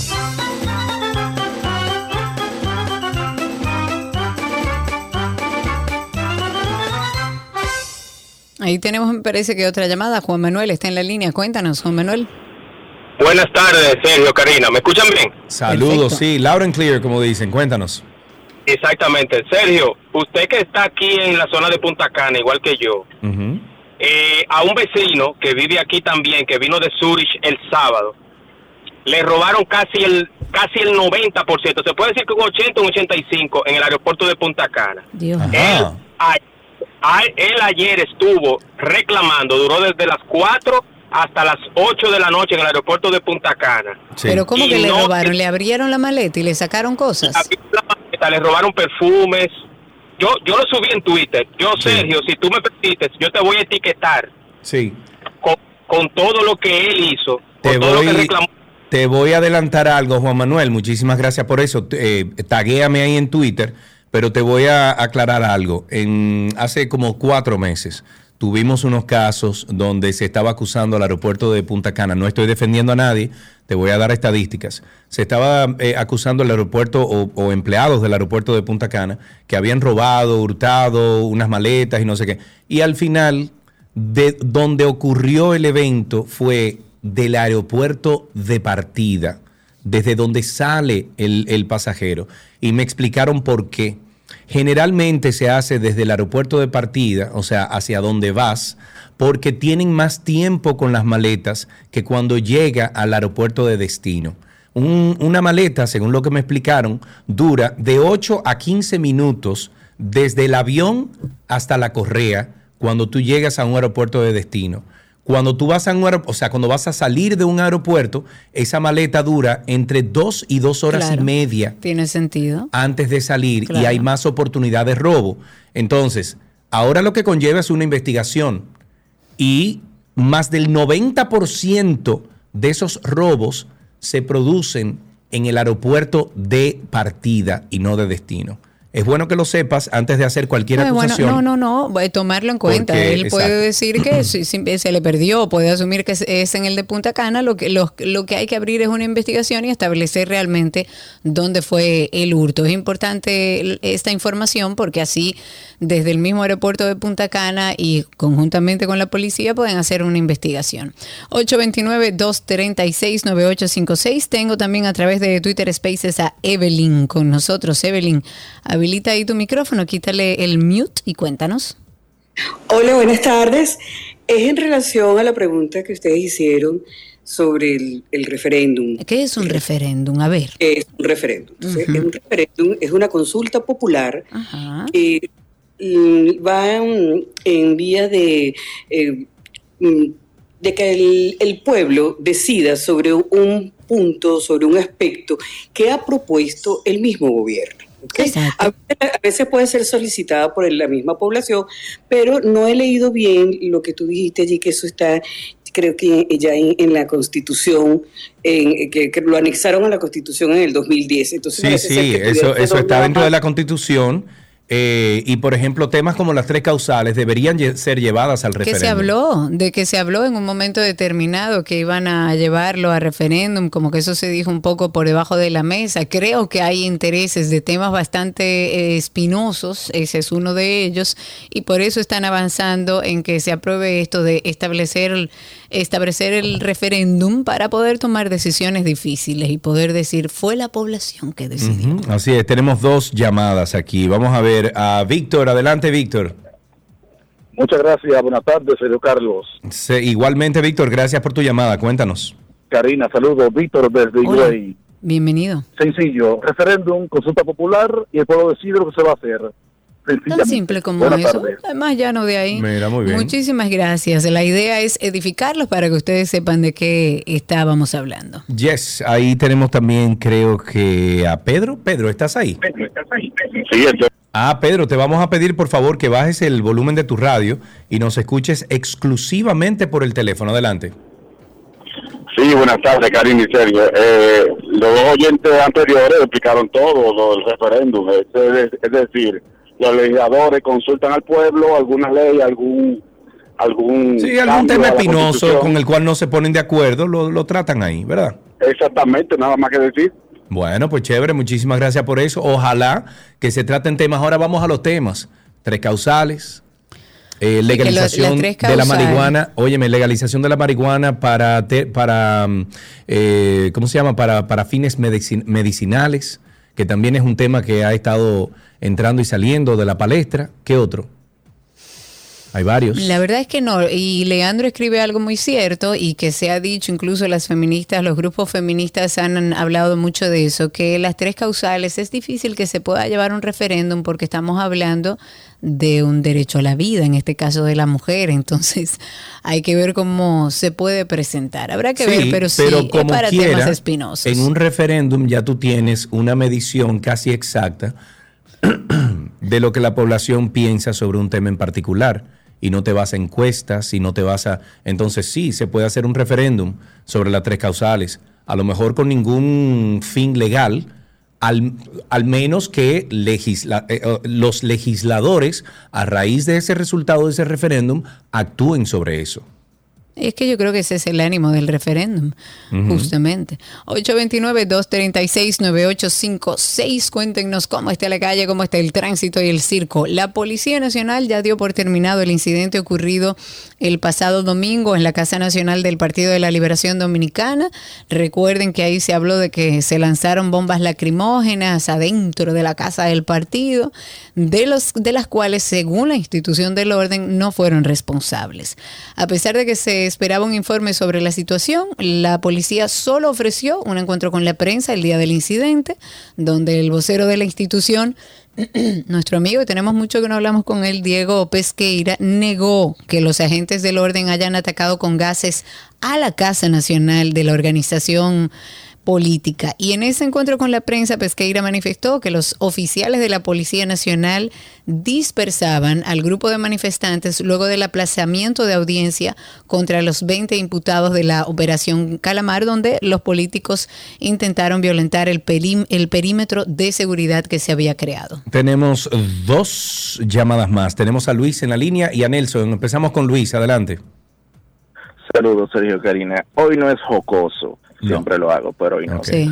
Y con el hecho de que están hablando de leyes y cosas por el estilo, es bueno que se tenga pendiente después de uno analizar los hechos de corrupción que han pasado, que se someta y de verdad que lo hagan. Yo sé que es complejo para muchos, eh, existirían muchos bolsillos afectados. Posterior a un periodo electivo, señores, el nuevo partido debe de asumir inmediato no se puede tener una ventana de tiempo porque si analizan todos los hechos, siempre en la transición se aprovecha para ejercer el tumbe más grande que hay. Eso deben de tenerlo claro, señores. Eso, eso no está afectando. Si ustedes buscan los detalles de Calamar y de lo de la pecera que se ha puesto en estos días con todos estos temas, bus no te digas Karina, por Karina en serio. no me voy a reír, está bien.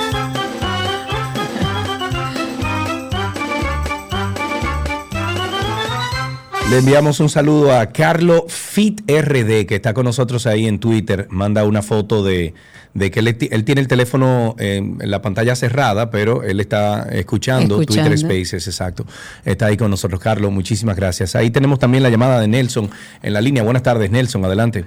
Adelante, gracias, gracias, Sergio, Karina. Sergio, soy amigo de tu, de tu hermano, de De Tatino. Ay, soy ay, aquí ay. de Santiago. Pues tú eres- pero espérate, pero, pero, pero espérate, pero tú eres del Martes Team. Dato. Tú eres del Mar- Martes Team. No, Ah, pero ok. sí he participado en ese grupo. Muy bien, muy bien. Cuéntanos. Sí, sí. Oye, aquí, bueno, ya aplicaron el referéndum, ya no hay que ver más, digo. Aquí en Ajá. Santiago, sobreviviendo con el tapón. Qué caos, Santiago. Yo soy abogado. Ujú. Yo tuve que regresar a mi oficina y trancarme el día entero. Es que a veces eso resulta mejor que andar en la calle porque, bueno, yo tengo Hoy, lugares a los que voy y me quedo porque tengo que regresar y lo que me toma devolverme para volver es el mismo tiempo. Entonces me quedo porque los tapones no dejan. No, así es. 829-236-9856. Yo creo que no tenemos más llamadas. Eh, sí, yo creo que no tenemos más llamadas. Nos podemos despedir ya de tránsito y circo. Eh, seguimos con mucho más aquí en 12 y 2. No se nos vayan.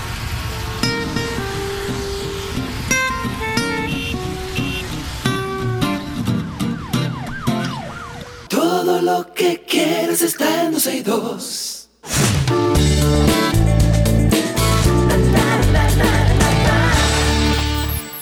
Aquí están las informaciones de entretenimiento. El fabricante ale- alemán de artículos deportivos Adidas y la cantante estadounidense Beyoncé han acordado finalizar la colaboración en prendas y calzado deportivo que inició en el 2019 porque las ventas han sido más bajas de lo esperado. ¿Mm? Beyoncé era también socio creativo de la marca Adidas, para la que desarrolló nuevos tenis, o sea, zapatillas, como le llaman ellos, y prendas deportivas que se han vendido mucho peor de lo previsto durante años.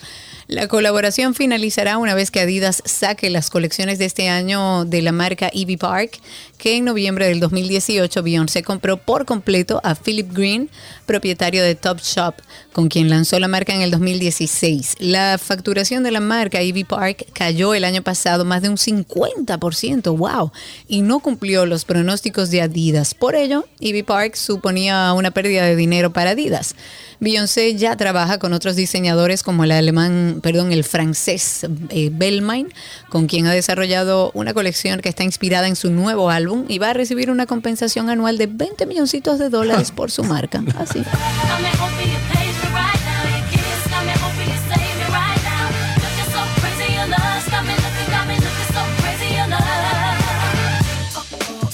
Muy bien, en- antes de continuar con la próxima noticia, estábamos hablando sobre rinitis aquí fuera del aire en el canal de YouTube con los amigos de YouTube y les recomendé el Nasal Wash. Es un lavador nasal.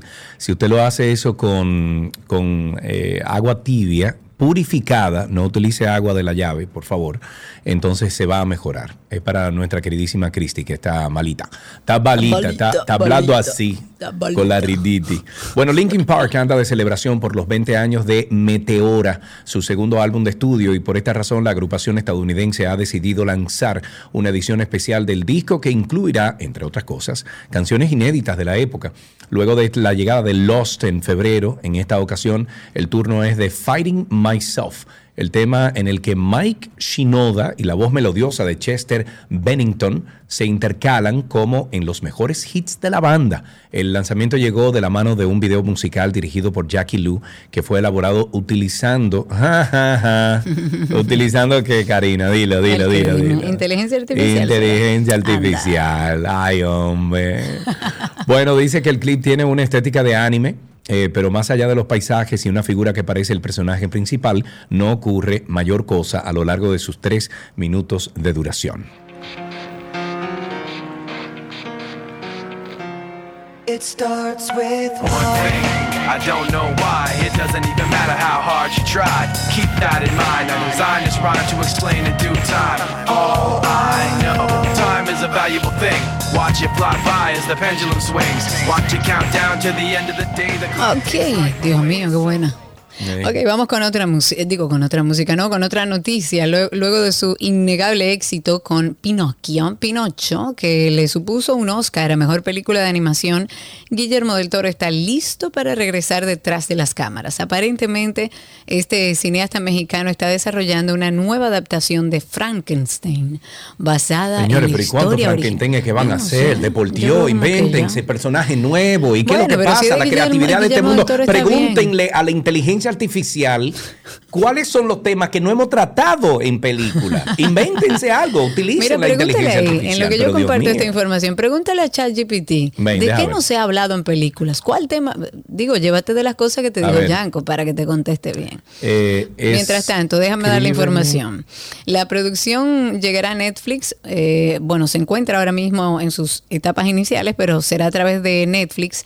Ya ellos empezaron a negociar con algunos actores reconocidos para que den vida a esta reinvención. Pero además de sentarse en la silla de director del Toro, también se ha puesto en la tarea de intervenir en la creación del guion.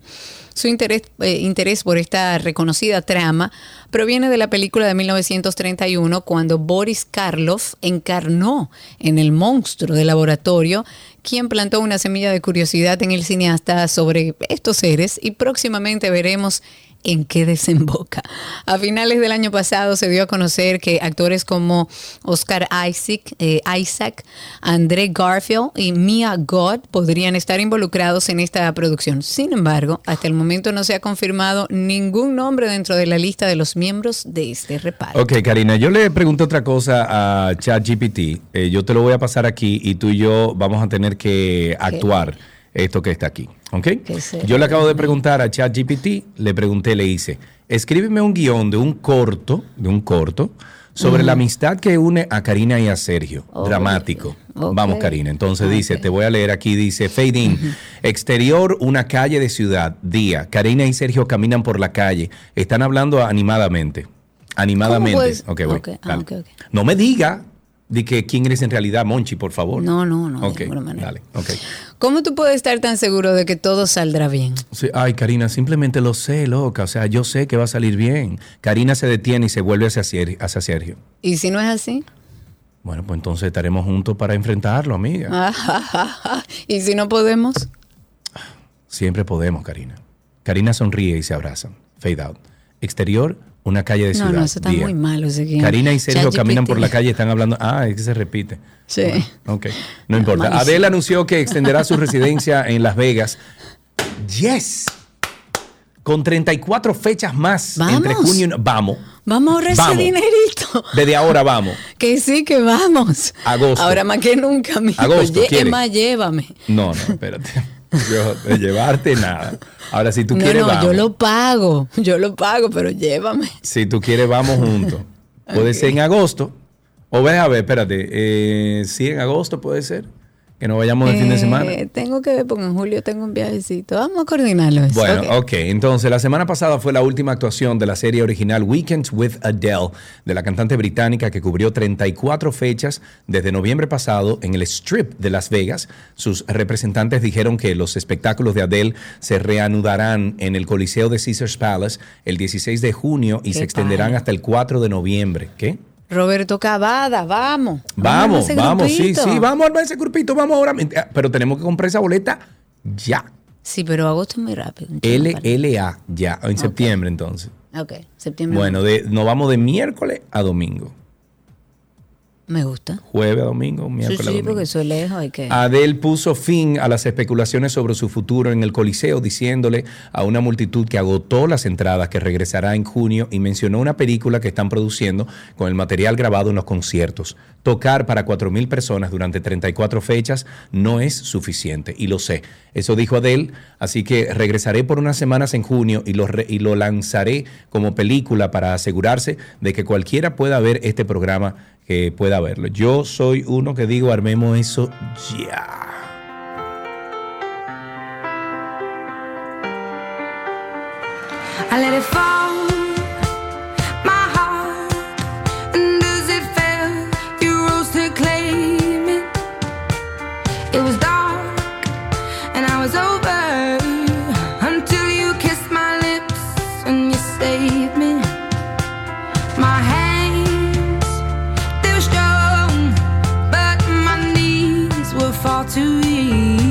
Imagina ahí viendo a esa muchacha Me en muero. escenario. Me muero.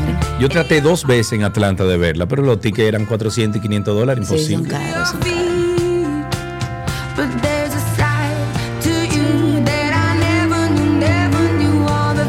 Ok, que pudiéramos quedarnos escuchando sí, a Adele todo el sí. programa. Fans de Michael Jackson y Bad Bunny, todo inició después de que la revista Time le dedicó la portada a este Sí, artista todo ese comentario que hicimos de Adele, nada de eso salió al aire. Está chipeando, ¿Y por pero bueno, ya estamos al aire. Sigue, dale. Ok, bueno, lo de Adele, lo de Adele, bueno, se lo debemos. Ok, Sí. decía, y retomo, hay un debate que se ha armado perdón, entre los fans de Michael Jackson y de Bad Bunny. Todo inició después de que la revista Time, como ustedes saben, le dedicó la portada a, a- escucha, le dedicó la portada al artista puertorriqueño. Sin pero, embargo, pero, no están comparando a Bad Bunny con Michael Jackson, ¿verdad? espérate. Sin embargo, lo que muchos llamaron la cereza del pastel es que en esa edición se elaboró una nota bastante detallada sobre el intérprete de Titi me preguntó. Rápidamente, la publicación en redes se volvió súper viral, poniendo a discutir a más de uno la presencia del conejo malo en la portada. La revista aseguró que el cantante ya es un artista que puede sentarse en la misma mesa de grandes personalidades de talla mundial, llegando a compararlo en esta publicación nada más y nada menos, atención Carlotti Peralta, con el rey del pop, con Michael Jackson. Le Los pregunté a ChatGPT, who is a better ar- artist, Bad Bunny or Michael Jackson? Y dice, esto es subjetivo. Eso yo iba a comentar. Oigan, lo que pasa es que, eh, le- te- bueno, para terminar la idea, los seguidores de Bad Bunny empezaron a argumentar en redes que son otros tiempos y que el consumidor ha cambiado. Eh, del otro lado estaban los fans de Michael Jackson que dijeron que es un insulto a la memoria de un artista que se ganó el calificativo del rey del pop ser comparado de esa manera. Eh, La realidad, señores, es que artísticamente, musicalmente, quizás no podamos compararlo, pero popularmente, Bad Bunny ha llegado a todos lados. Bad Bunny es un fenómeno. Ahora, sentarlo en una misma mesa y quizás llevarlo musicalmente hablando, porque no estoy en detrimento de la música urbana, pero eh, eh, hablando de música, de composiciones, incluso, bueno, ya no podemos hablar de videos porque Bad Bunny también tiene grandes inversiones en sus videos. Pero lo que sí es que se armó un gran debate ahí entre fanáticos de Michael Jackson. Díganos ustedes a través de las redes sociales, en Twitter, que estamos ahí pendientes, en YouTube, en Spaces, donde ustedes quieran. Bad Bunny o Michael Jackson, ¿se pueden sentar en una mesa? No sé. Porque también se tiende, como con la ansiedad y la depresión, a hablar de este tema como de manera alegre, como, ay, ese, ese tipo es medio bipolar o esa tipa es medio bipolar. Y el papel de la familia es muy importante porque estos pacientes no tienden a hacerse conscientes de que les pasa algo, porque lo único que cambia es su humor. Tenía sentimientos de inferioridad, de inutilidad, sentimientos de fracaso, mucha soledad. Eso da mucha soledad, independientemente de la gente que tengas al alrededor. Además, estamos hablando de un trastorno, una enfermedad mental que afecta a muchísima gente. Lo primero es que se acerquen desde la parte de la empatía, no diciendo tú tienes un problema y necesitas ayuda, no, me preocupas. Me recuerdo hoy que a mi mamá yo le dije, mami, siento miedo de la vida. La semana pasada o el primer episodio de esta serie arrancamos con salud mental hablando de los trastornos de la ansiedad y hoy continuamos con la bipolaridad. Karina y Sergio, After Dark. Karina y Sergio After Dark nos busca en Google como Karina y Sergio After Dark y voilà, y sale todo. Hasta aquí entretenimiento en 12 y 2.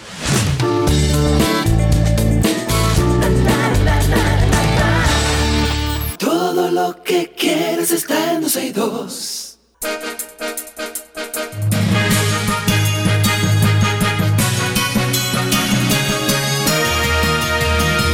Estas son las noticias actualizadas, más bien los titulares actualizados. Según Senasa, los hombres de, en edad joven y productiva siguen siendo los mayores afectados en accidentes de tránsito durante la Semana Santa. De 900 afiliados de los distintos regímenes que demandan servicios en los últimos tres años en el Seguro Nacional de Salud, el 81% son motoristas. Ok.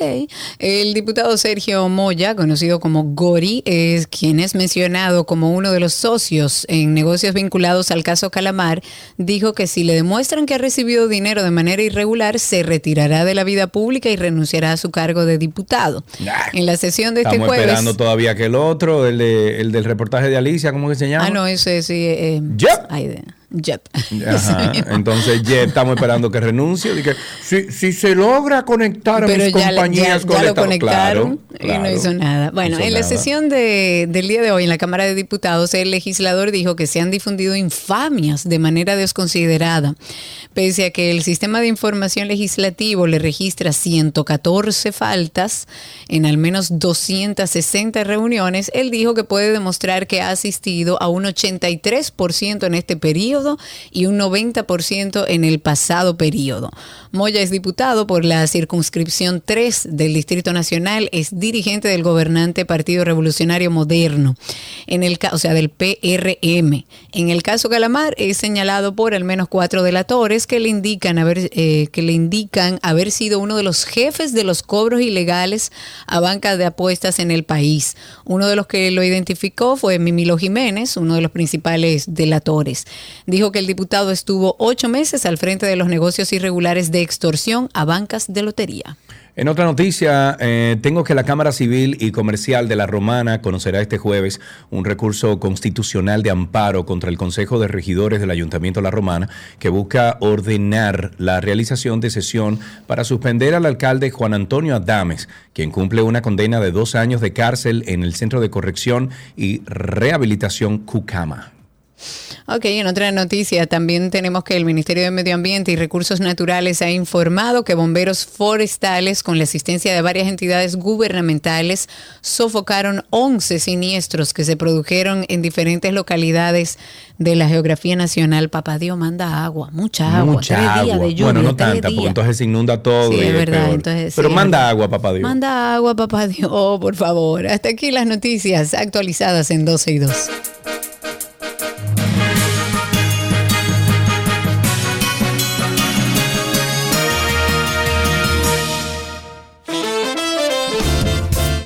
Adiós, hasta tomorrow. Vamos a avisar desde ahora que mañana no hay YouTube. Yo estaré desde la emisora. Ya tengo mi moto eléctrica cargada para poder andar entre los tapones de, Santo Domingo. Eh, Karina no va a estar con nosotros tampoco mañana. Estaré solito. ¿Qué más? Estarás vos. ¿Qué- ¿Quién más se necesita que tú, amigo? Yo me reintegro. Yo me reintegro el lunes a mis labores ordinarias. Ustedes quédense con nosotros a través de las redes sociales. Karina Larrauri, Sergio Carlo, 12 y 2. Será hasta el lunes en el caso mío. Chau, chau.